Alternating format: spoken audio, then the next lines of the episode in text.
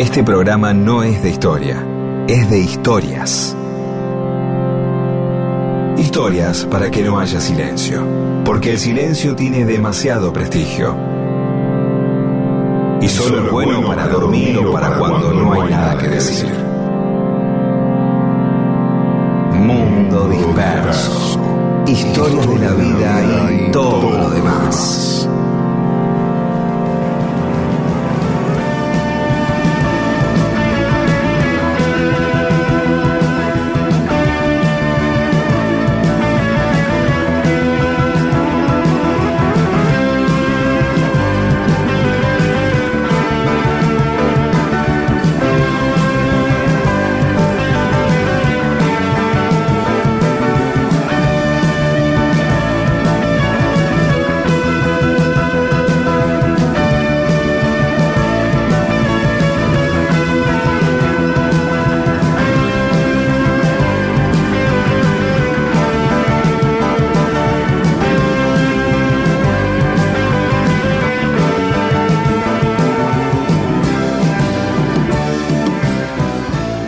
¿Cómo les va? Aquí estamos en Mundo Disperso.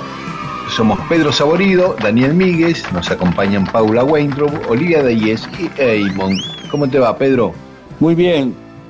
El, el domingo, eh, ¿para vos es- es- tiene elegancia el domingo? ¿Tiene onda? ¿Es grasa porque es el día que se descanse, la gente hace lo que quiere? La misma palabra domingo remite a mingo, a un día mingo. ¿Cómo lo ves? ¿Te Sí, puede que- ser, ¿no? Eh, digamos, la vestimenta es mucho más de entre casa, en general, si no vas a salir. El domingo también te permitís comer factura, bizcochito de grasa en invierno. Tiene un poquito de la vida de entre casa que suele ser un poquito distinta a cuando tenés que salir y... No tiene, tiene menos elegancia, obviamente. Sí, claro, otro sí, tipo menos etiqueta, claro, exacto. Con una elegancia distinta, ¿no? Sí, sí, sí. Es, es más grasa, ponele. Sí, domingo más grasa, más, más grasún. Sí. Por eso, hoy vamos a hablar de una palabra que remite a lo que estás diciendo. A A la ver, ¿cuál palabra-? La palabra mersa que nos Uy, pedían, que nos pedían unos oyentes de Córdoba. A ver, a ver, ¿quién es? La otra vez Pupa y Claudio de Córdoba Capital nos pedían el origen de las palabras guita y mersa. Guita ya la contamos y ahora vamos a ver qué rescatamos de mersa, de dónde viene. Es una palabra de origen genovés, de un dialecto genovés, que originalmente significaba chismoso, alguien que iba con chismes, Sí, contaba sí, sí, que se la pasaba a hablar, un, Sí. un charlatán que llevaba y traía información. Ahora, este chismoso, cuando vino acá, chismoso derivó en chusma, y chusma se usaba para mencionar a las personas de clase baja, ¿no? La, la gente. Claro, eso más, uno lo podía sentir más, eh, es un chusma, es una persona sin, sin modales, grosera por ahí, o por lo menos sin protocolos en la comunicación, por lo tanto, podría, pero uno chusma lo usaba, eh, escuchó esa acepción más eh, en los mexicanos a través de Chespirito, ¿no? Del Chavo del Sí, Otro, la- no te claro, doña, con- doña Florinda le decía. no te juntes con esta chusma, claro, Sí. con los pobres, no te sí, juntes con los sí, pobres. mami. Y eso se usó en la Argentina entre buena parte del siglo XIX y hasta comienzos del siglo XX, donde se reemplazó chusma por grasa y se le empezó a llamar los grasas a la gente humilde. Esto nos abre otra para otro día que es ¿por qué grasa? Pero no lo vamos a decir ahora. claro, Ahora claro. vamos a ir a Mersa. ¿Y cuándo viene Mersa? Y Mersa lo rescata en la década del 60, de 1960, Landru, el humorista y dibujante Landru, en la revista Tía Vicenta. Toma esa palabra viejísima de Mersa Como una, eh, a veces el, el- el usar una palabra eh, vieja este, o fuera de uso tiene como, tiene un efecto humorístico. Claro. ¿entendés? Entonces, Mirá, vos, yo pensé que él usaba porque era algo, algo común. Él lo volvió a imponer, la palabra Mersa, volvió a imponer la palabra Mersa. Exactamente, ¿no? Como alguien que alardea de ser fino y no lo es, ¿no? Como alguien un poco snob, quiere... poco discreto. Eh, algo Mersa es algo poco discreto también, ¿no? También, también. Eh, Vos que, sabés que, la palabra grasa y grasada se volvió a rescatar en el rock desde los 80 para acá, pero no como mm. alguien pobre o de clase baja, sino como algo cercano a, a, maleducado, ¿no? O casi, no tenía que un hijo de puta, pero muy cercano. Como es una, hacer algo fuera de lugar es una grasada, pero no una grasada porque es por algo ordinario, sino por eh, algo desagradable, ¿no? O algo. Entonces, es un, tipo que eh, por ahí no tenía una atención como vos, o te atendía mal eh, en un negocio, contestaba mal, o no te hacía pasar, no te convidaba con un café en tu casa, eso es un grasa, ¿no? Pero no como no como alguien que sea pobre, sino como alguien casi eh, poco empático, ¿no? Este, poco empático, poco solidario, egoísta, egoísta, claro, un poco amarrete. Por eso no llega la, la idea de ser un hijo de puta, sino un grasa. Claro, que hace grasadas, exactamente. Pero entonces, vamos ahí, son varios derivados, ¿por qué chusma, por qué chisme, por qué mersa, por qué grasa. Y como una misma palabra se va corriendo, sí, según las décadas y según los usos, a otras derivaciones. Así que vamos a seguir un poco, voy a buscar un poco más de Mersa, porque hay algo más ahí atrás de Mersa, seguro. A mí estoy seguro, yo voy a buscar un poco más y vamos a buscar el origen de grasa. Pero esto lo vamos a hacer en próximas semanas. Y Landru también impuso algunas cosas como el int y el out, lo que estaba in y lo que estaba out lo que eh, eh, era de moda y lo que no era de moda, usó varias... Varias categorías, era muy... La gente se divertía mucho con eso porque era de alguna manera una propia crítica a, desde su sector social a la que él suponía pertenecer también, ¿no? A la que él este, claro. era un tipo fino, digamos. Claro. Este, sí, sí, sí, Pero con ese mismo humor que por ahí podían tener tipos como Brasco, ¿no? Bueno, está bien. Nos estamos yendo, bueno, pero es un mundo disperso, nos estamos dispersando demasiado. Claro, ¿Qué importan ya tus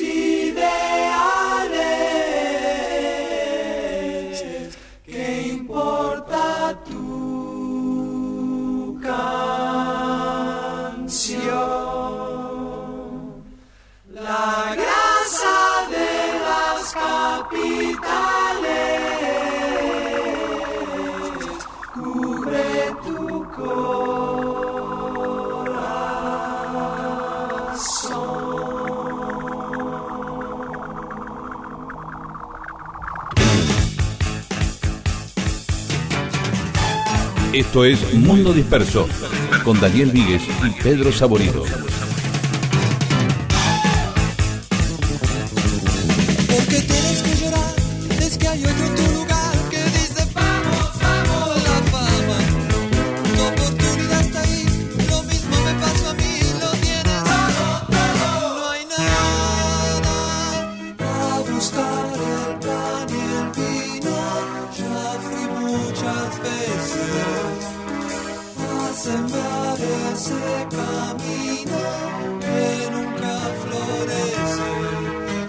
Con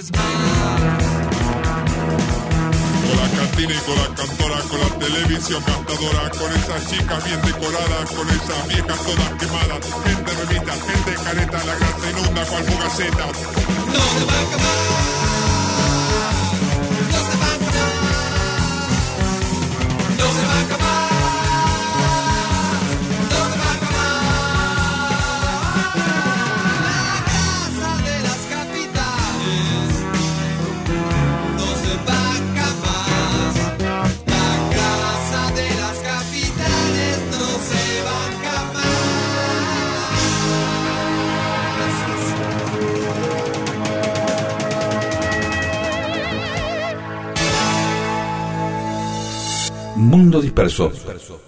Todo eso que alguna vez sucedió solo para que vos estés escuchándolo ahora.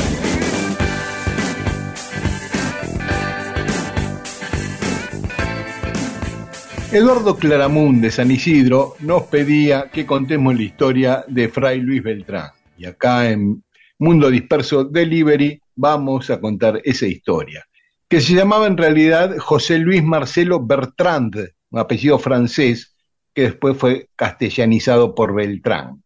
Él nació en San Juan, pero vivió toda su vida desde bebé en Mendoza, así que los mendocinos lo consideran propio. estudió para cura en Chile, en Santiago de Chile. Estando en Chile se produjo la revolución encabezada por José Miguel Carrera y él fue capellán de Carrera. Y ahí empezó a armar la fábrica de armas, de pólvora y de todo Bien. lo que necesitaba el ejército chileno, porque Está había muy bien. estudiado química, matemática, mecánica, sabía mucho de Bien. ciencia. Son esas cosas que uno a veces dice, eh, pero ¿cómo? Eh, si el tipo es cura se dedica al tema de armado de, a- eh, de- de- ¿no? Que se dedique... Sí, sí, claro. Sí, sí. Bueno, en un momento entró en contradicción, ¿eh? Ya cuando se puso a las órdenes de San Martín, abandonó los hábitos. O sea, eh, no los hábitos de, de fumar, de la droga, el alcohol, la- lavarse los, los, Eh, los dientes. Le voy a dejar los hábitos dice Bertrand. Sí, tenés mal aliento. Sí, que- No, a ver, ser capellán ya es una contradicción. Claro, también. Sí, sí. Pone, no, Dios sí. no puede estar del, o no. Sí, del lado de la guerra, Pero claro. no ponernos a discutir eso ahora, por favor. Bueno, el tipo era No. eh, coso y era, era como el fraile Toc, ¿no? Este, Claro. estaba con Robin Hood. Este cura es bueno, que también Claro. los curas. Ahora, uno dice, che, pará, esto es porque la iglesia tenía, ponía en- diciendo, bueno, vamos, y siempre ganamos. claro. Y No, bueno, no es que los después- No es que los realistas no tenían su cura, cada uno tenía el suyo. más bien, más bien, más bien, Sí. y más bien. Y, y después vamos a ver la semana que viene, cuando hablemos del 9 de julio, cuántos curas había. Eh, eh, sí, exactamente. Sí, Este- ¿sabe qué? Sí, perdón, adelante. No, no jodo más. No, decime, sí, decime, No, no jodo más, no jodo. Adelante, No, por no. favor. Sigamos Bueno. con Fray Luis. Después de la derrota de Rancagua, cuando los españoles retoman el poder en Chile, se viene para Mendoza y se pone a las órdenes de San Martín. Y ahí arma de vuelta una fábrica de pólvora, de armas, de municiones. ¿Qué es lo que le gustaba? ¿Qué es lo que le gustaba? Sí, sí, sí. Tenía No, 700 tipos a sus órdenes trabajando ahí. Ahí está. Y vos decís, padre, padre, ¿no? Y decís, este, Sí. vamos a rezar, sí, pero antes del rosario, ¿sí? Tiremos Sí. un par de cañonazos de onda, porque puede ir a piromanía, el tipo.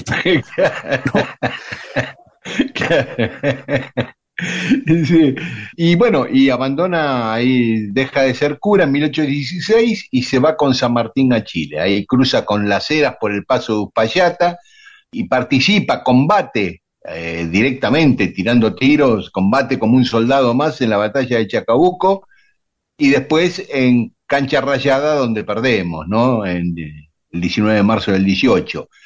Y ahí Beltrán le levanta el ánimo a todos porque los convenció de que tenía municiones de sobra y que enseguida eh, nos recomponemos y les vamos a ganar y le levantó el ánimo a todos, dio un discurso ahí. Y Claro. era ¿Y- y falso, las no tenía o no? No, no Ah. las tenía. Pero consiguió un montón de gente y trabajando todo el tiempo, día y noche, en, en poco tiempo consiguió armar. Una gran destreza para, para, para la organización de, y la logística armamentaril, el tipo. Sí, O sea, sí, consiguió sí, gente, los ponía a laburar, le enseñaba vasca, va, vos mira acá, vos ponés mezclar el sofato de sodio con esto. Exacto. En dos semanas armó 22 cañones, centenares de fusiles y miles de Pero, claro, Y eh, un poquito después, el 5 de abril de 1818, eh, ganaron la batalla de Maipú. Cuando hicieron la fiesta en Santiago de Chile por el triunfo en la batalla de Maipú, que había fuegos artificiales. y fueron de él, obviamente, ¿o no? Claro, que eran de él, sí. este, San Martín estaba parado al lado de él, ¿no? Y entonces San Martín le dice, lindas explosiones, me gustan más que las del campo de batalla. Eh, Beltrán Ahí le dice, sí, estos chinos nos dieron un lindo invento. Y San Martín Mirá le vos. dice, dígame, padre, cuando estuvimos aquella mañana reunidos después de cancha rayada, digo, cuando usted dijo que tenía municiones y armas para seguir la lucha, usted mintió, ¿no es así? Eh, entonces Beltrán se rió y le dijo, no teníamos ni para empezar, general. Y San Claro. Martín le dice, ¿la mentira no es un pecado, padre? El cura se ríe de vuelta y dice, no, general, A veces es una confusión del lenguaje. Entre tenemos y tendremos solo hay un tiempo verbal de diferencia.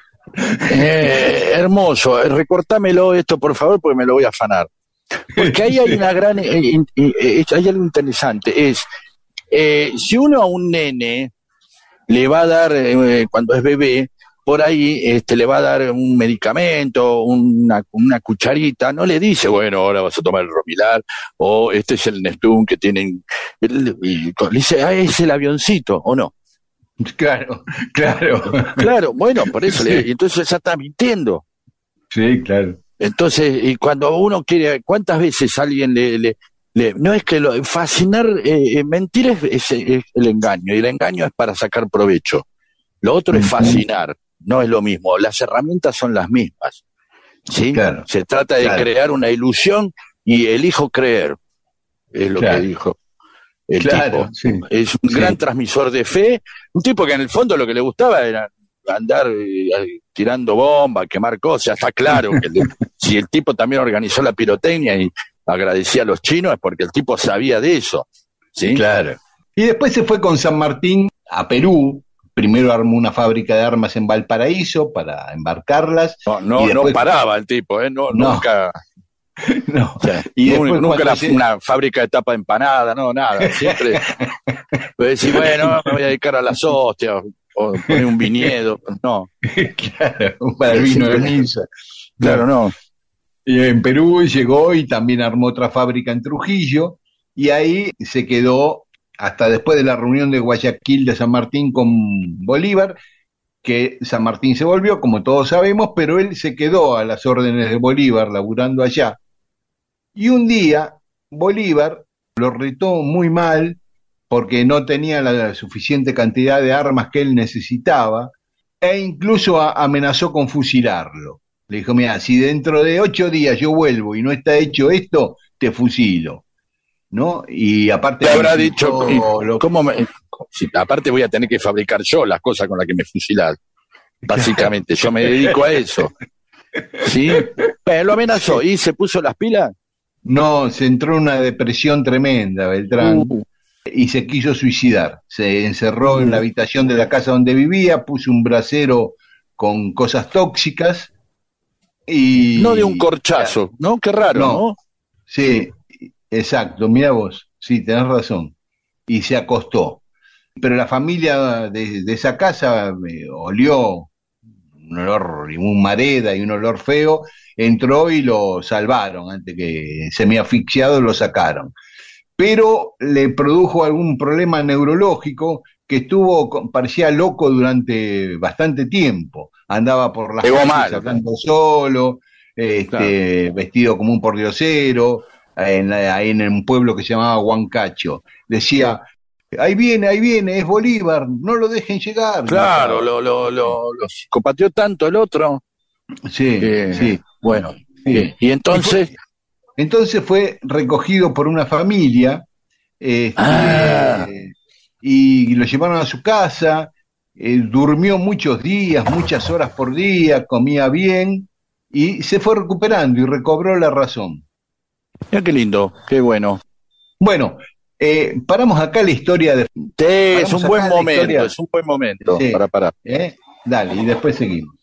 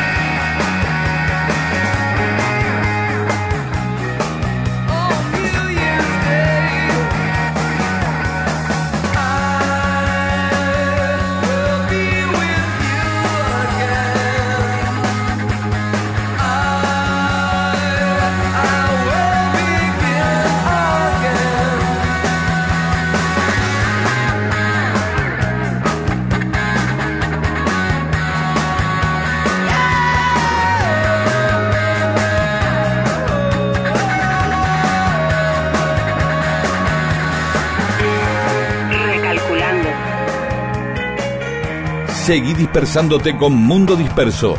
Recalculando. Miles de historias que no le importan a nadie.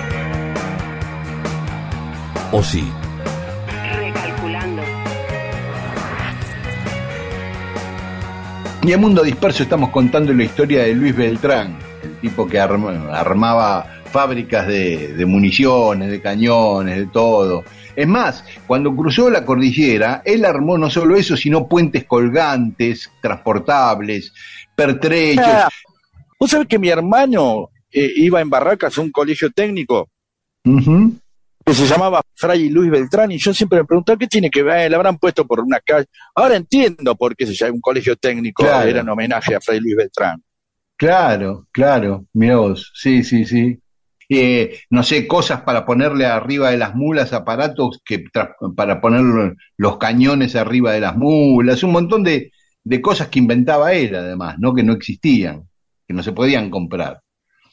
Así que bueno, habíamos dicho que había recobrado la razón ahí en Huancacho y se vuelve para Chile y después para Buenos Aires. Ahí en el barco que lo llevaba a Chile casi naufraga, se salvó de morir por muy poquito. Llegó en 1825 a Buenos Aires y pidió que se le, di- le diera licencia con medio sueldo, pero no le dieron bola, ¿viste? Así que bueno, la pasó mal para subsistir y finalmente le dieron un puesto de nuevo en el ejército porque comenzó la guerra con Brasil, en la gobernación de Martín Rodríguez, y lo mandaron a, armarle, a proveerle armas y municiones a los barcos del almirante Brown. Así que participó en la batalla de Ituzaingó en 1827 y fue su última batalla, porque ya estaba bastante mal de salud, no daba para más, y se volvió a Buenos Aires y retomó los hábitos, se hizo cura de nuevo, cuando ya le faltaba poco tiempo para morir, ¿no es cierto? Así que estuvo en Buenos Aires haciendo penitencia, como en recogimiento espiritual, y, y murió ese mismo año, el 8 de diciembre de Claro, 1825. penitencia, digamos, como cura por todas las cosas que había hecho para matar gente. ¿no? Sí, sí. Cañones, pólvora, balas, qué sé yo, se cargó a todo el mundo y a lo último, está muy bien eh, la trama, ¿no? Tipo dice, bueno, ahora ya está, me retiré, ya no puedo andar fabricando puentes y cosas para andar masacrando gente del otro lado. Eh, bien, recogimiento, culpa, vuelvo a los hábitos y vuelvo a Fray Luis Beltrán, y vuelvo a ser Fray Luis Beltrán. Claro. ¿Y sabes cuántos No. años tenía cuando murió? 43. Mirá Muy todo joven. lo que hizo. Así. Sí, sí, sí. un sí. montón de vidas juntas, ¿no? Sí, Bien. sí. Bueno, ahora Y- ya está. Cuando pasen por la eh, casa de Fray Luis Beltrán, sepan que no es porque el tipo enseñó tal cosa, no, sino porque el tipo era un pesado de la pirotecnia, ¿no? Sí, y su velorio lo organizaron el general Guido, un gran amigo de San Martín, con el general Manuel Corbalán, que era amigo de Beltrán, y lo llevaron al cementerio de la Recoleta, donde sus restos nunca pudieron ser localizados hasta ahora. Nadie sabe en qué parte de la Recoleta está Ah. enterrado Fray Luis Beltrán. Bueno, Pero pero, bueno. está. Está por Ahí ahí. está, Bien. eso es. Muchas gracias. Hermosa historia, ¿eh?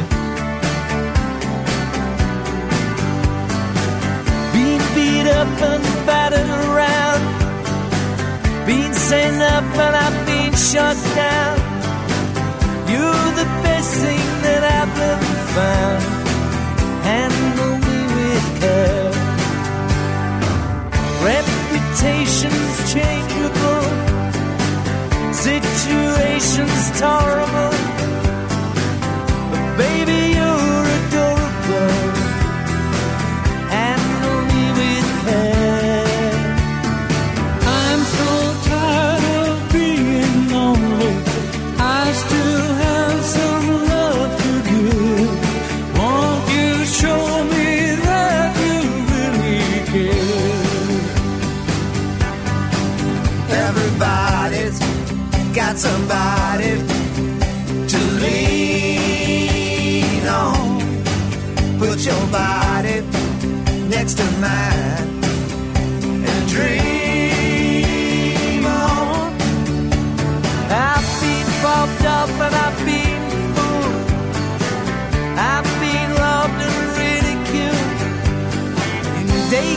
Centers and night schools.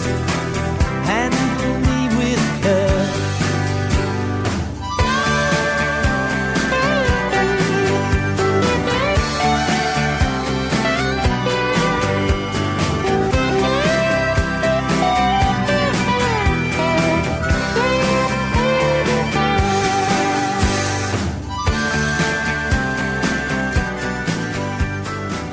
Mundo Disperso. Una conversación que iniciarás con alguien va a mejorar tu vida, va a suceder pronto. Es mejor que tengas temas para animarla. Mundo Disperso, un atentado al incómodo silencio.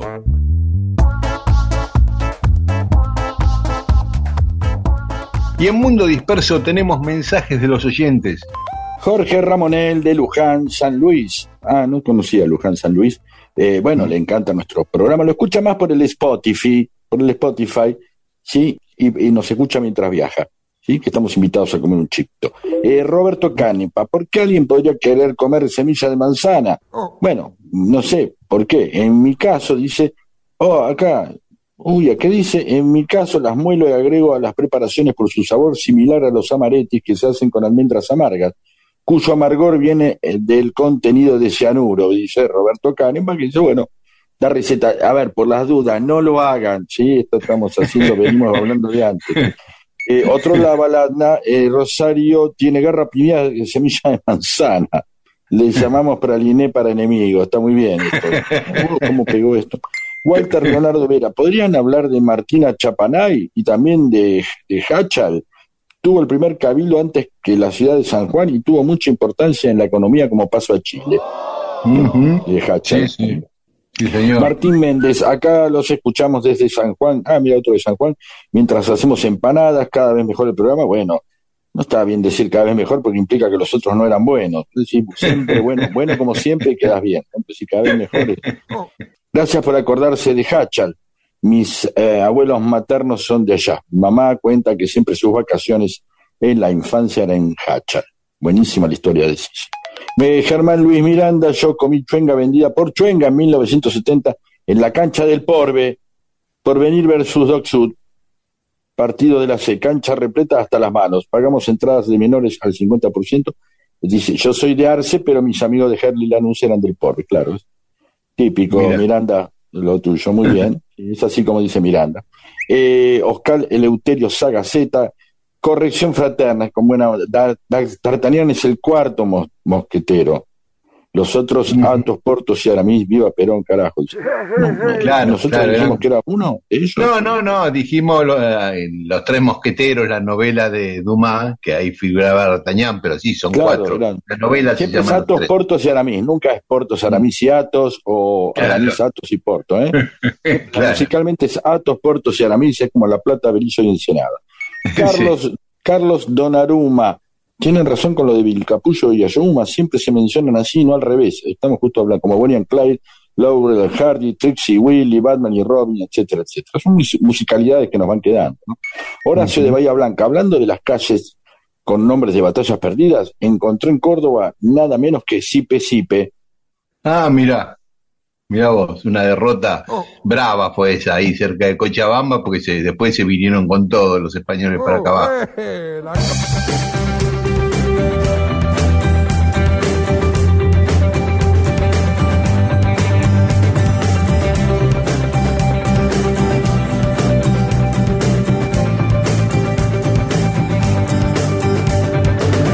Muchos días quise hablar, hay acá. Cuando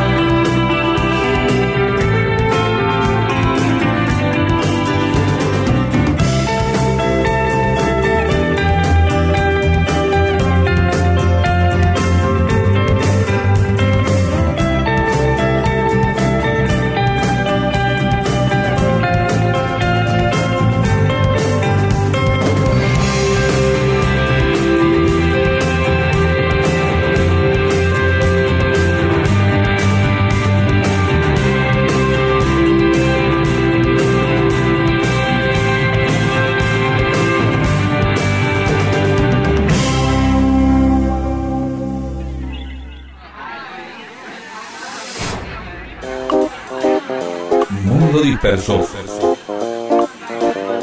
Todo lo que sucedió en la historia solo para que vos te entretengas un domingo a la mañana. Y en Mundo Disperso hoy vamos a hablar de Tilda Tamar, una actriz argentina. Yo hasta hace pocos años no tenía idea quién era Tilda Tamar. A mí siempre me- sonó el nombre, pero Sí, ¿no? Pero es que mm, yo me la encontré de casualidad en una revista, eh, mirando una foto, buscando no sé qué cosa, que estaba en una playa boludeando con Kirk Douglas, ¿no? Jugando ahí, qué sé yo. Y decía el epígrafe de la foto, Kirk Douglas con la actriz argentina. Entonces empecé a buscar otras fotos y en una estaba con Gina Lollobrigida en un desfile, sentada al lado de Gina Lollobrigida en primera fila en un desfile de Christian Dior. Después haciendo una publicidad, ella y Brigitte Bardot, la- como do- las dos estrellas de una publicidad de medias para mujer. Después en otra charlando con Salvador Dalí.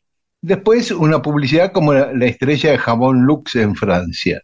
Y así, y digo, ¡epa! Esta chica, a ver, ¿qué- ¿de quién se trata? Bueno, na- nació en Urdinarrain, en Entre Ríos, el mismo pueblo, un pueblo chico, pero donde nació Roberto Goyeneche y Alberto Sosaya, el goleador de Estudiantes de La Plata, el claro. famoso jugador argentino. Sí. Ellos tres nacieron en Urdinarrain. Y bueno, y ella era hija de alemanes, el papá se llamaba Carlos Abrech y la mamá Marta Nikorsters. Y se llamaba Matilda, Matilda Abrech. Entonces se puso Tilda, por su nombre, por Matilda, apocopado, y Tamar era el nombre de su mamá al revés, Marta, con TH. Ah, quedaba bien. Tamar, sí. Complejo la forma de armar el nombre, pero bueno, estuvo bien. Sí, Tilda Tamar. Y de adolescente se vino a estudiar Bellas Artes a Buenos Aires, porque ella quería ser pintora. Y lo fue. Aparte de actriz, fue una pintora de relevancia, con muchas exposiciones en Europa, incluso acá en la Argentina ya, después de grande. Pero estando estudiando Bellas Artes, la ve un director de cine y le dice si no quiere participar en una película, porque la vio muy linda, qué sé yo. Y agarró viaje y ahí fue a, su primera película, tenía 15 años, una película que se llamaba Don Quijote del Altillo, hacía un pequeño papel, la protagonizaba Luis Andrini la película, el director que la había llamado era Manuel Romero. Y a partir de ahí empezó toda una carrera en el cine. Trabajó con, con Mirta Legrand en Adán y la Serpiente de Hugo Christensen, que fue la primera película prohibida para menores de 18 años en la Argentina, porque en esta película, Adán y la Serpiente, aparecía en bikini, la primera vez que una mu- mujer aparecía en bikini en una película. Eh, En esa época, estamos hablando de la década del 40, se hizo muy amiga de Anne-Marie Heinrich, la fotógrafa, que también era hija de alemanes como ella y vivía en La Roque, un pueblo que está a poquitos kilómetros de Urdinarrain. No sé si ya se conocían de allá de Entre Ríos, pero acá en Buenos Aires hicieron una gran amistad y Anne-Marie Heinrich le sacó la famosa foto desnuda a Tilda Tamar, ¿no? que es una foto muy famosa de Heinrich, no dice que es Tilda Tamar, sino se llama cuerpo desnudo la foto la foto, la exhibición de la foto la prohibieron por exhibición obsce- obscena en 1949.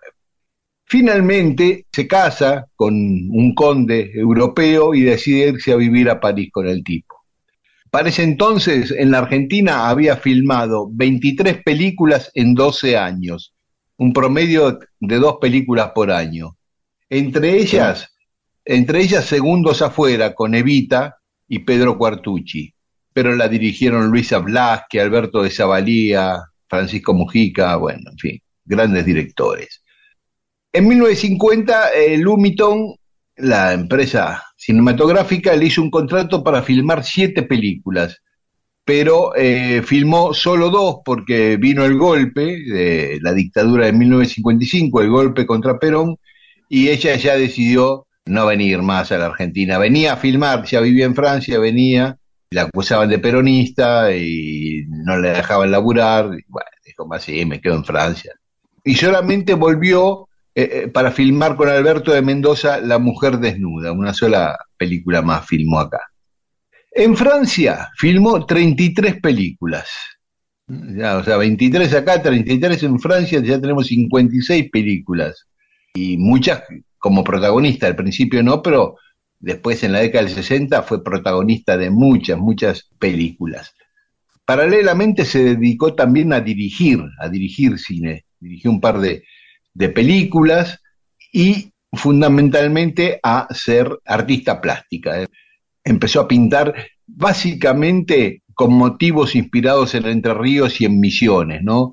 Eh, Los yerbatales, los yaguaretés, ¿no? Hay muchos tigres, los tigres argentinos ahí, eh, y muy colorido, ¿no? En las obras de ella. En 1979 volvió a la Argentina para exponer 33 cuadros de ella. Y sería la última vez que vino al país, porque el 12 de abril de 1989 murió en un accidente de tránsito en Francia.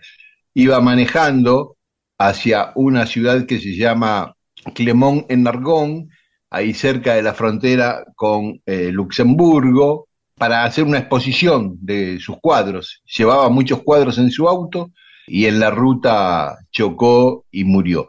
Tenía 67 años en ese momento Tilda Tamar. Después sus restos fueron repatriados y están ahora en el cementerio de la Chacarita y una calle en Urdinarrain lleva su nombre. Hermosa historia. Eh, alguien, vos fíjate que em, lleva una, una carrera de esas que nos llama la atención precisamente porque suceden en Europa, ¿no? Siempre, Claro. siempre terminamos Sí, sí. en eso, en ese lugar Sí. donde nos llama la atención, es como lo conocíamos, ¿qué hace al lado de Kirk Douglas?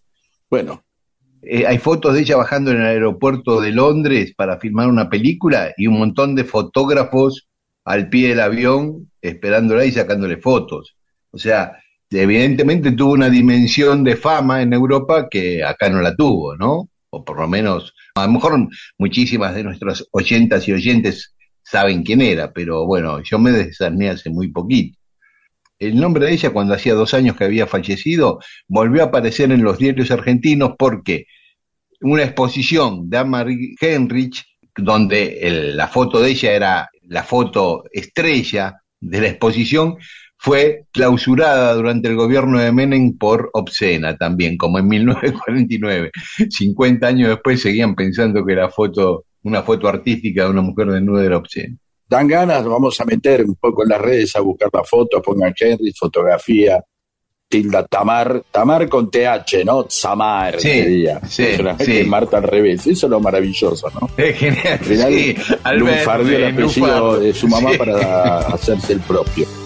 Sí, ahí Paula la va a subir también a nuestras redes. Claro.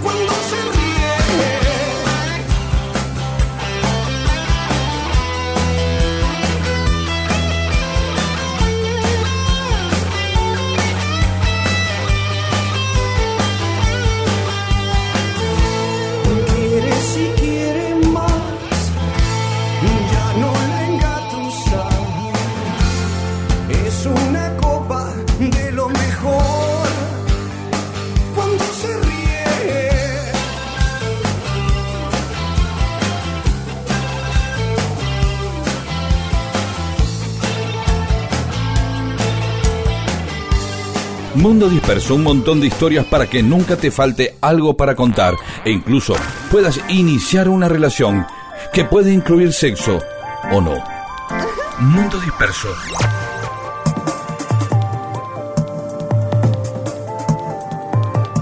¿Sabes, Pedro, que cuando contamos una vez la historia de Muhammad Ali, que hizo una exhibición de boxeo en la cancha de Atlanta, en la ciudad de Buenos Aires, Sí.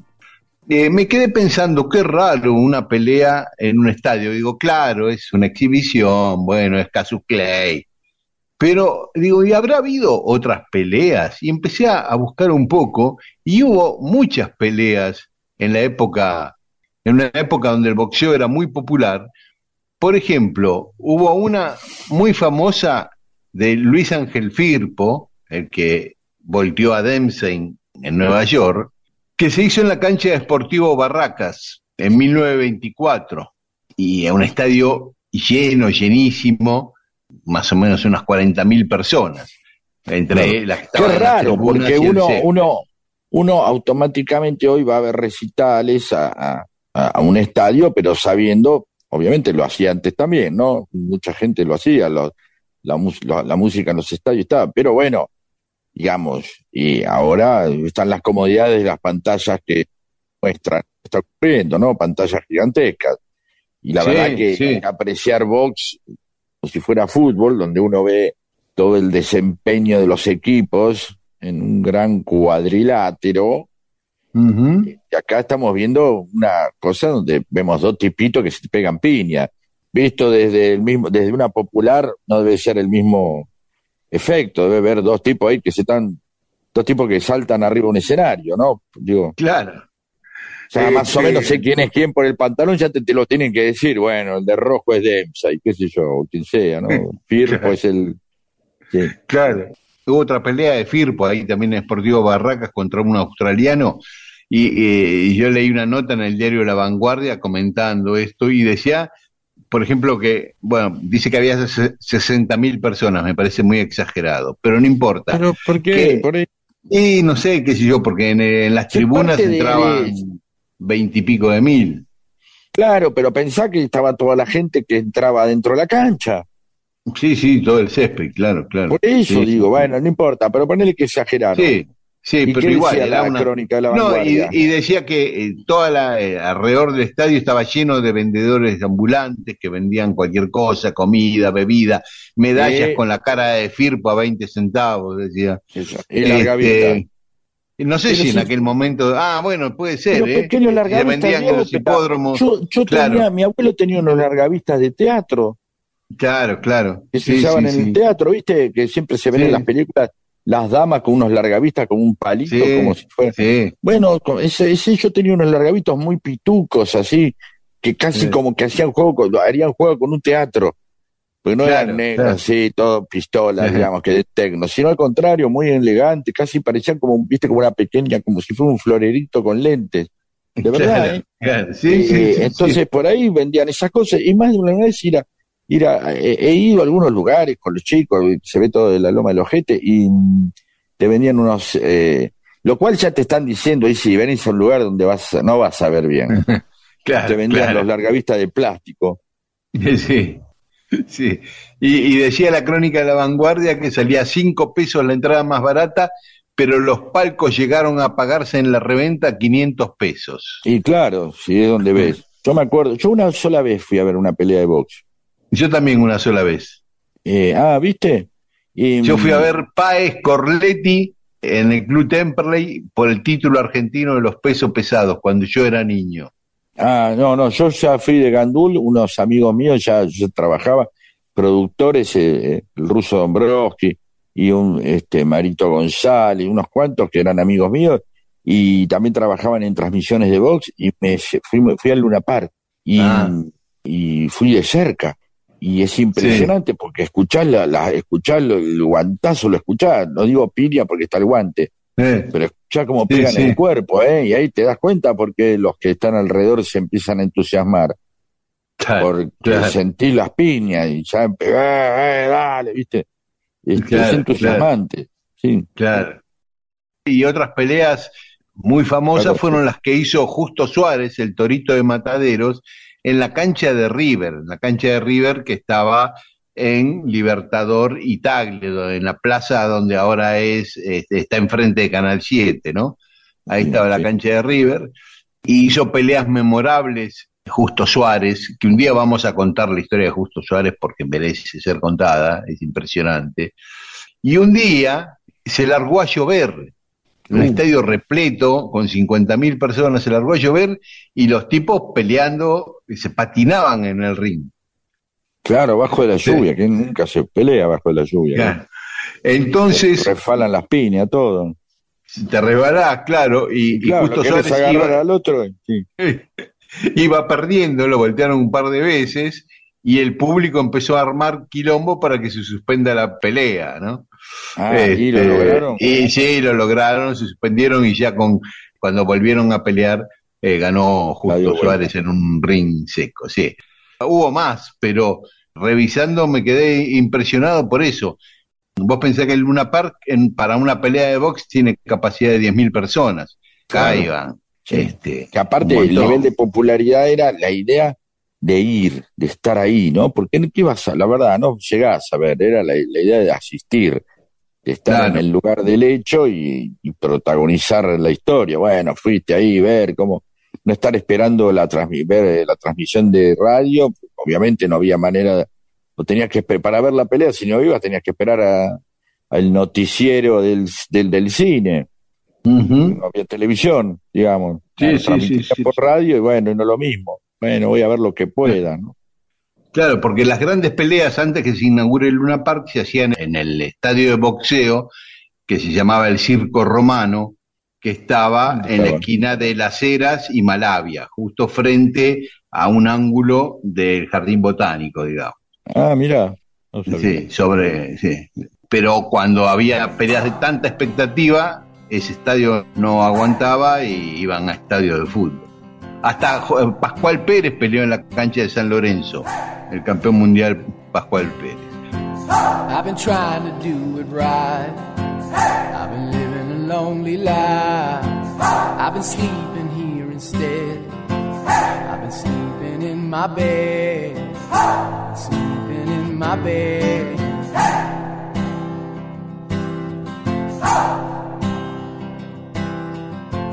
So show me family, all the blood that I will bleed. I don't know where I belong.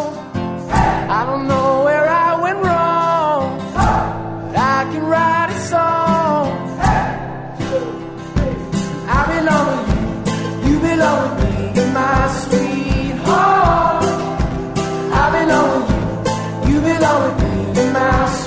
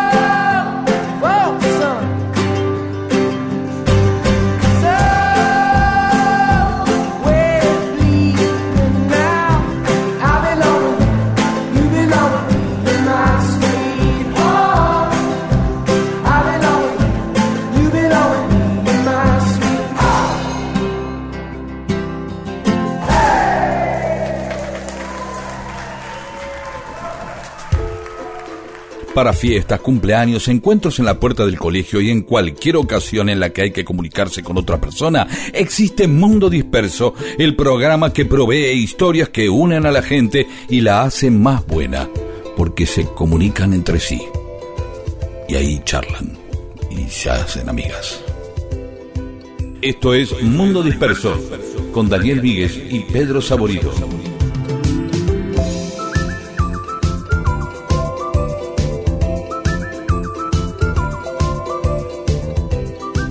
Seguimos con mensajes de los oyentes en Mundo Disperso. Fede Kiko Beloteri dice que vive en un pueblo llamado Verdier, en el norte de Buenos Aires, pueblo en el que no ocurre nada y eso lo vuelve muy agradable. Claro, como la suspensión del tiempo, ¿no? Está muy bien eso. Carlos lindo. Pepe, Carlos Pepe sí, se autodenomina oyente habitual de Mundo Disperso en Concepción del Uruguay. Viste que habías pedido el otro día y había oyentes en Concepción del Uruguay. Sí, ¿eh? claro, y parte de nuestra historia incluye varios artistas, dice, están contentos que. Eh, en LT11, sí, escuchan. Eh, eh, bueno, este, el primer carnaval de la región, movimientos culturales diversos, universidades, de todo, y por supuesto playas de río. Está bien, está muy contento el amigo y lo felicitamos. Tengo que ir a que no conozco Concepción del Uruguay. Hay que ir, hay que ir. Y no es tan lejos desde Buenos Aires para nosotros. Bien. Claudio Flores. Sí, Argüello es el nombre del barrio cordobés capitalino. Ah, habíamos preguntado eso, sí. Donde nació Sebastián, donde vivió el Che, Sebastián Viverti, Copelo y alguien más que decía nuestro oyente. Eh, Charlie Alonso.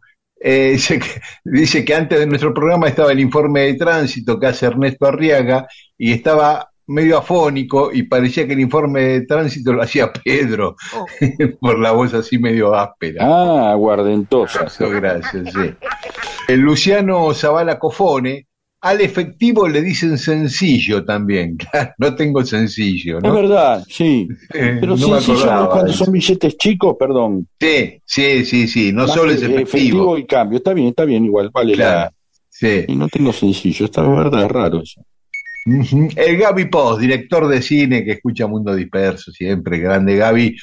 Chuenga vendía sus caramelos que llevaba en una canasta. En cancha de Racing, en 1966, te servía un puñado de caramelos. Siempre era un puñado. Le pedías 10 pesos, te daba un puñado. Le pedías 20 pesos, lo mismo.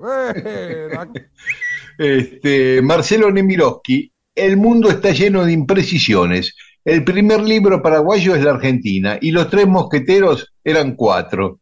Mirá, fija bien. Así es. Eh, Germán de Avellaneda, Fontana Rosa decía que una frase contundente para comenzar un libro o una historia donde no te podías resistir a seguir leyendo es puto el que lee.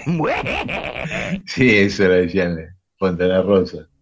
Leandro Fenoglio, desde San Francisco, Córdoba. Tremendo el programa del domingo pasado, como siempre. Ahí está, como siempre, ¿ves? Ahí te hizo caso. Eso está muy bien. Me gustaría que hablen de la historia del carrusel y la diferencia con la calecita. Ah, bueno, vamos a ver. eh, Está muy bien. El, carrusel bueno es como más, más glamoroso. ¿no? Más, más, este, No, no sé, vamos a ver. eh. Vamos a, a prepa- a preparar el tema, lo podemos hablar. Ujú. Sí. Eduardo, el fagotista de Ringelet. Dice, La Plata, Berizo y Ensenada fueron un solo partido hasta 1955, el Partido de La Plata. La revolución fusiladora la separó con la clara intención de que cuando hubiera elecciones no ganara el peronismo en La Plata, cosa que consiguieron. Siempre sospechoso. Eh, El 3 de abril del 57, Berizo y Ensenada se convirtieron en partidos autónomos eh, por un decreto del interventor de la provincia Emilio Bornecarrere. Así que mira vos, no sabía esto. Qué buen dato. Es anochecer, siento tu señal sigo andando sin saber. Por el auto exterior, solo tu mirada, algo que no sé explicar. Oh, decime lo que sea, solo quiero verte, sueño con estar así. No puedo esperar y no sé buscarte, dame un mapa de tu amor. Dame que quiero encontrar tu corazón.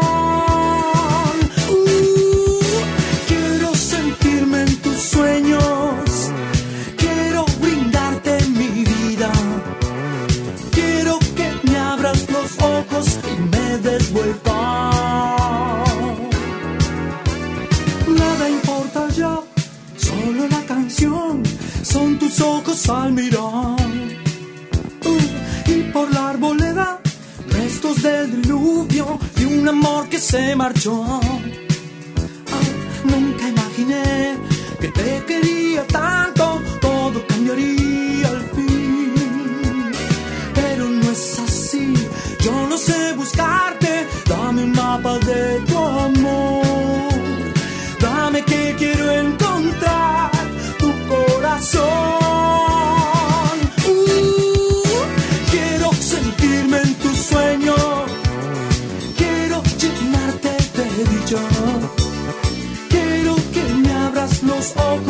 Y me des vuelta.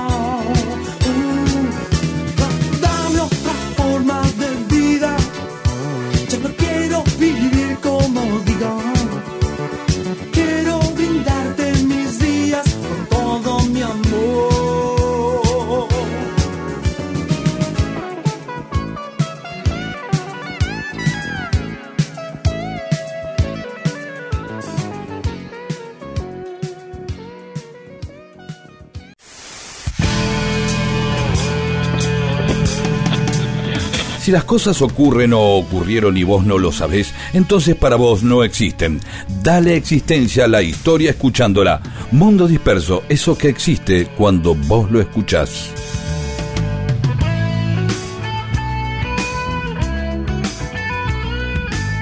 Y en Mundo Disperso, cosas que pasaron un día como hoy, 2 de julio. Ah, bueno, a ver.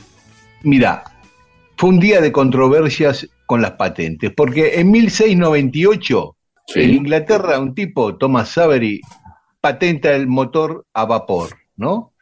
Pero Ajá. eh, ya había sido patentado por un español en 1606, 92 años antes. ¿Cuánto antes?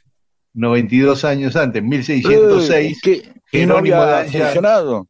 Y no sé, no, qué sé yo, es como una doble patente, ¿viste? Después empiezan esos conflictos. Después, lo mismo pasó un 2 de julio, pero de 1897, donde Marconi en Londres patenta la radio y ya la había patentado Tesla, Nikola Tesla. También, un- saber cuándo, saber cuándo se empezaron a inventar, cuándo, quién patentó las patentes. sí. Bueno, No, porque hasta ahora la ahora- patente más vieja que acabas de escuchar es la de 1600. sí, pero ¿sabes que alguna vez contamos en Mundo Disperso y yo me olvidé que una Claro, reina... porque el mundo disperso. Sí, una Sí, reina de reina. Inglaterra creó por primera vez el registro de patentes. Y, la- Y debe haber sido propio con los, así con los avatares de los primeros dibujos del capitalismo, ¿no? Claro, Donde, bueno, algo así. propiedades, pri- sí, seguro.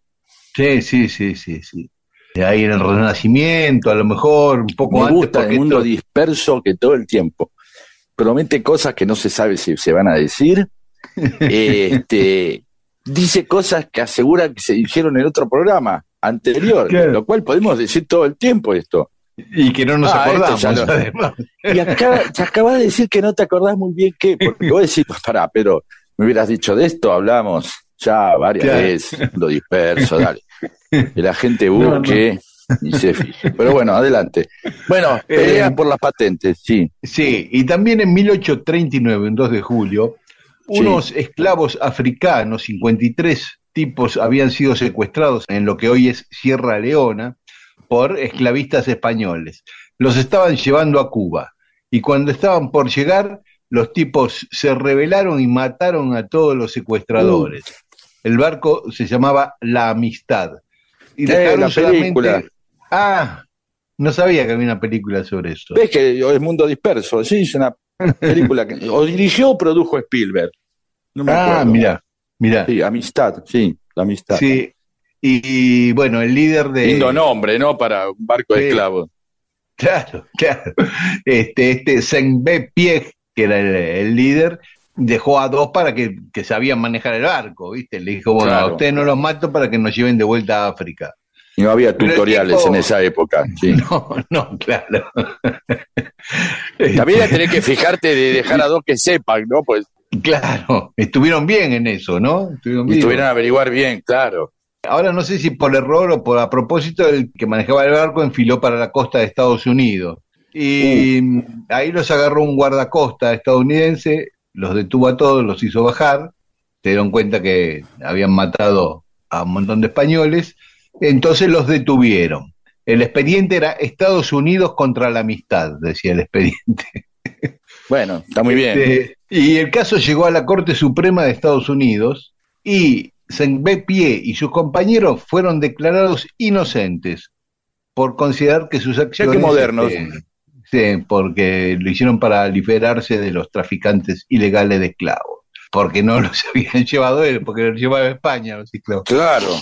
Y bueno, y juntaron plata eh, para que volvieran a África. Terminó bien esa historia.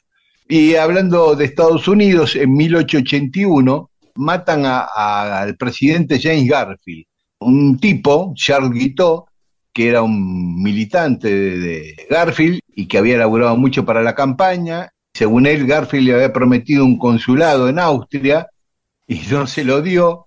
Entonces, en la estación de tren de Washington, cuando llegaba de un viaje Garfield, fue y le disparó.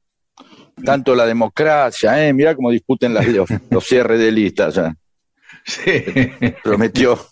y a los pocos días murió por una infección generalizada, Garfield. En 1912, acá en la Argentina, se crea la Universidad Nacional de Tucumán, es una de las primeras universidades nacionales. Después de la de Córdoba, Buenos Aires y La Plata, viene la de Tucumán. Y en 1934, en Alemania, Hitler ordena el asesinato de los opositores políticos, que eran un grupo nazi también, un grupo paramilitar liderado por Ernst Röhm, que le disputaba el poder a Hitler. Entonces los mandó a liquidar a Ron y a sus seguidores. En tres días mataron a 85 personas. Uh, Sí. Y hablando de nazismo, en 1940, en Vichy, en Francia, se establece el gobierno pro-nazi, el gobierno francés pro-nazi que lideraba el mariscal Pétain. Y en 1947, en Roswell, en Nueva México, según el gobierno estadounidense, se estrelló un globo aerostático, en lo que se conoce como el caso Roswell. Pero muchos dicen que no fue un globo lo que cayó, sino un ovni con extraterrestres y que la NASA tiene guardados los cadáveres de los extraterrestres. Bien, Así que, y con eso se hicieron películas, libros. Y y la, la zona, ¿cómo era que se llamaba? El caso Roswell. Sí, sí, pero no me acuerdo si era la zona 53 donde lo tienen al. Ah, Bueno, al, sí, algo así. Ahí tienen el. Parece Sí. que tendrían el. al, al señor este, sí. Sí. Bueno, hacemos un alto y después seguimos contando algunas otras cosas que ocurrieron un día como hoy. Sé que las cosas no llegan a tiempo y que el destino parece algo extraño.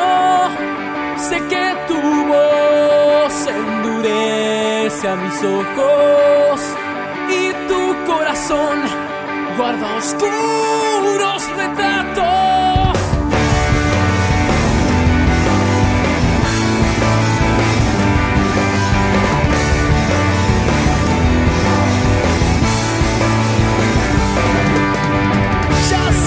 Estás maldiciendo las horas. Y sé que hay sueños que nunca llegaron. Y cuando estés escondido en tus sombras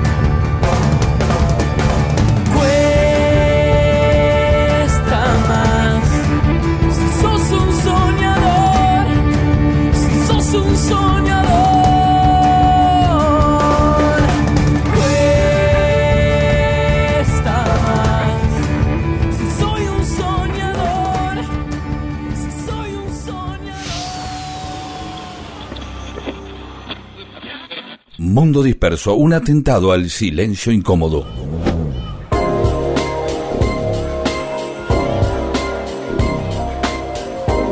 Y en Mundo Disperso, algunas otras cosas que ocurrieron un día como hoy. En 2008, en Colombia, liberan a Ingrid Betancourt y otros secuestrados por la FARC. Sabéis que unos meses antes que la liberaran a Betancourt, fui a cubrir un viaje de Cristina a París y entre otras cosas participó de una marcha, encabezó una marcha de 15.000 personas. Primero habló ante esa multitud y después encabezó una marcha pidiendo la liberación de Ingrid Betancourt. Sarkozy le había pedido a Cristina y a otros presidentes de Latinoamérica apoyo para que hagan fuerza para que la liberen. En 2012 se reglamenta la ley de identidad de género en la Argentina, un 2 de julio. Ah, mira vos. Y un día como hoy nacían, en 1882, Marie Bonaparte, una psicoanalista francesa muy cercana a Freud y sobrina nieta de Napoleón. Vamos a hablar próximamente de Marie Bonaparte en Mundo Disperso, porque es un gran personaje. Me encanta. El mundo, mundo disperso tiene que prometer cada, cada 15 minutos hablar de algo. claro. ¿no? Más o menos. Y en 1922 nacía Pietro Constante Cardin, un italiano que todos conocemos como Pierre Cardin. Ah, ¿y él vamos a hablar en el futuro? No, no, me parece- no, no lo tengo como Bueno, para hablar. Perfecto. Tampoco de Pancho Ibáñez, que está cumpliendo años hoy. ¡Eh! Saludos. Sí. Larry David, el comediante, productor el, y guionista estadounidense, el de Seinfeld. Y aparte Así trabajó en muchas películas. Yo lo vi en dos o tres de Woody Allen, seguro. Y también está cumpliendo años una chica que nos visitó en Mundo Disperso, Carolina Pelleriti. Así que le mandamos un beso enorme a Carolina. Así es. Podríamos pasar una canción de Carolina, ¿no? También, sí, señor. ¿Por qué no? Sí, sí, sí. El día que vino estuvimos con su música y charlando de su vida. Y también cumpleaños la actriz australiana Margot Robbie, que seguro nos está escuchando desde Estados Unidos, porque ya no vive más en Australia. Y un día como hoy nos dejaba Enrique el Pajarero en el año 943. Un rey alemán que le decían el pajarero. Ah, No es, no es lindo apodo para un rey, no es raro por lo menos. No sé si no es lindo, pero es raro. sería coleccionista de pájaros, supongo. O No, cazador de pájaros. Sí, era cazador de pájaros y él, en el momento que le vinieron a anunciar que iba a ser coronado rey, él estaba justo armando unas jaulas para cazar pájaros. Entonces le quedó eso, el pajarero. Bueno, También nos dejaba en 1566, un 2 de julio, Nostradamus, el astrólogo Uh. francés, eh, que hizo esas predicciones que casi nunca se cumplen, pero que muchos lo siguen que tiene, es un nombre interesante para Eh, claro. Nostradamus, el nombre. Sí, aparte era asesor de Catalina de Medici, la reina francesa, Claro. eh, y ella le decía lo que iba a pasar y ella actuaba en función de lo que le decía Nostradamus, que, o sea, Bien. y en 1591 nos dejaba Vincenzo Galilei, que fue un gran músico italiano, eh, se lo considera el precursor del barroco, o sea, el primero que compuso lo que hoy conocemos como música barroca, y además era el padre de Galileo Galilei. Ah, Mirá, viste, el pibe le salió astrónomo, pero Sí. los dos famosos, padre e hijo. En 1778 moría Juan Jacobo Rousseau, el que inspiró todas las ideas de la Revolución Francesa. En 1895, acá en Buenos Aires, moría Ignacio Pirovano, el médico, que le da el nombre al hospital, eh, que fue el primero que hizo una laparotomía, eh, la primera operación por laparotomía. está bien. Cualquiera No. que lo operan, eh, se levanta la remera, mirá cicatriz. Sí, eso se sigue haciendo. La gente sigue haciendo esas cosas. No Lo relaciono más a mi tío Roque. Claro, claro, por eso. Sí. Bueno, es una, eh. Claro, tiene una épica, digamos, ¿o no? Pongámoslo Claro. en esa. Sí, es algo Eh, excepcional que te pasa y lo querés mostrar, una excepcionalidad en sí, tu vida. sí, obviamente, claro. ¿Cómo que no? Sí, sí. Y en 1961 moría Hemingway, se suicidó en Cuba. Y en 1991 nos dejaba José María Rosa, ese gran historiador, Sí. eh, revisionista, que tuve la suerte de trabajar en la revista Línea que él dirigía, y yo Ah, empezaba vos. en el periodismo y escribí algunas notas en esa revista durante la dictadura. Muy bien. Y también como, un día como hoy, de 1999, moría Mario Puzo, el guionista, el escritor del libro. Ah, No, muy eh, bien. perdón, el escritor del, Las dos del cosas, libro, en realidad. sí, en, la que se basó el padrino y también eh, trabajó en el guion, ¿no? Así es. ¿Y hoy, para terminar, hoy se celebra el Día Internacional del OVNI, por aquello, el globo aerostático Eh, claro. o el OVNI que cayó allá, y en la Argentina el Día de la Agricultura. Eh, ¿Por qué? No Porque sé. un 2 de julio de 1948, Perón sancionó la ley de arrendamientos rurales, eh, que posibilitó a los pequeños propietarios eh, poder acceder a, a parcelas de tierra y crecieron los pequeños productores, ¿no? Muy bien. Es más, se fabricó el primer tractor de Sudamérica acá en la Argentina, con tecnología argentina, el tractor Pampa. ¿Alguna cosa más? No, no, no, no. Vamos a escuchar entonces a Carolina. ¿Puede ser? Dale. Mundo disperso.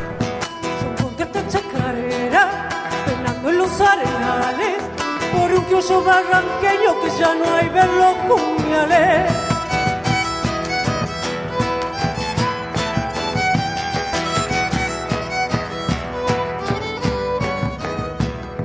Así cantaba un paisano, paisano saladinero, debajo de un algarrobo y en una tarde de enero.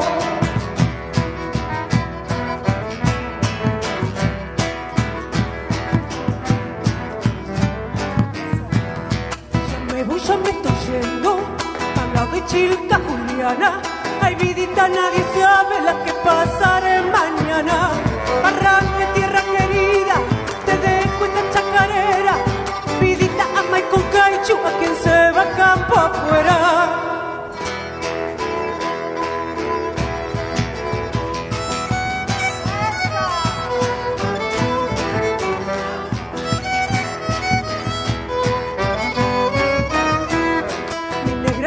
Había ido a la de Chilca Juliana.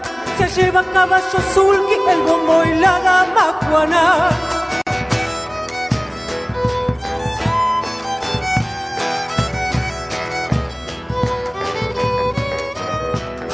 Quisiera ser arbolito, ni muy grande ni muy chico, para darle un poco de sombra y a los cansados del camino.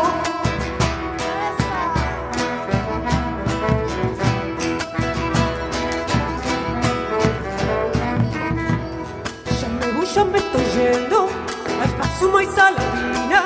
Tal vez que ya nunca vuelva a contemplar tu salina. Arranca tierra querida, te dejo mi chacarera. Vidita a Maico Caichu, a quien se va campo afuera. Mundo disperso. ¡Esa! Mundo disperso, un montón de historias para que nunca te falte algo para contar e incluso puedas iniciar una relación que puede incluir sexo o no. Mundo disperso.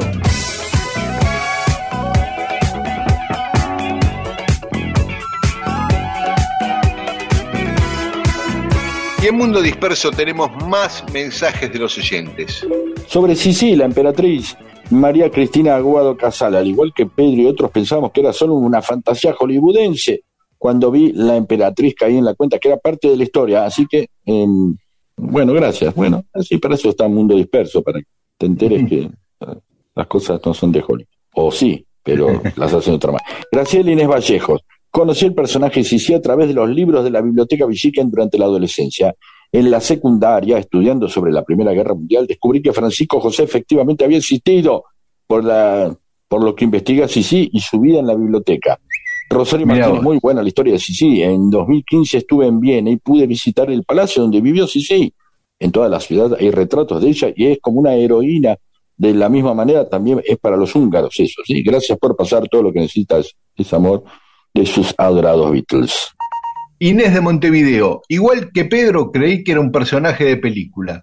La vi hace muchos años y no recuerdo la actriz, solo al pelado Jules Briner. Eh, Mm, Me parece que se está confundiendo de película, ¿eh? claro, Jules Briner trabajó en otra, de otra. Eh, sí, sí, el reino y, el rey y yo se llamaba o algo así, Ujú. me parece. Después, Sí, sí, no, porque no, la- no, no la puedo famosa- aclarar el tema, pero Eh. es- Sí. Daniel El rey- Vázquez. Que hacía el rey de Siam, algo así. Ah, eso sí, pero no sé si es la misma. bueno, está hablando de la misma ella. Después aclaramos, Inés. Daniel Vázquez, Sisi Emperatriz, película yankee para no pensar, dice, de la década del 60. Claro, era una, una película así, rosa. Tú lo has dicho. Adriana Iglesias, y hablando de esas historias de princesas que parecen cuento, yo vi en el cine la trilogía Sisi. En los años 50, mi vieja, cinéfila por demás, me llevaba al cine, que además eran unas salas hermosas y nuevitas en Rosario. Veíamos también las de Gisco, y también vio La princesa que quería vivir, que se inspiró en Margaret, la hermana de la reina Isabel. Sí, es así.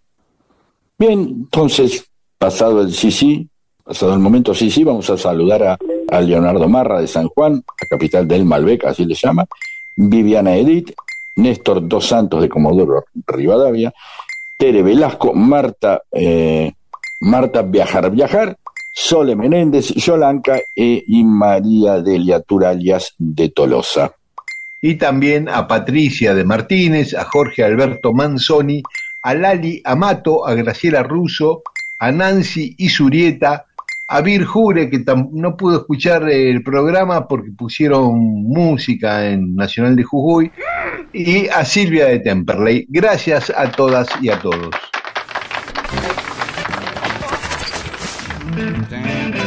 Mundo Disperso, con Daniel Víguez y Pedro Saborido. Todo lo que sucedió en la historia solo para que vos te entretengas un domingo a la mañana.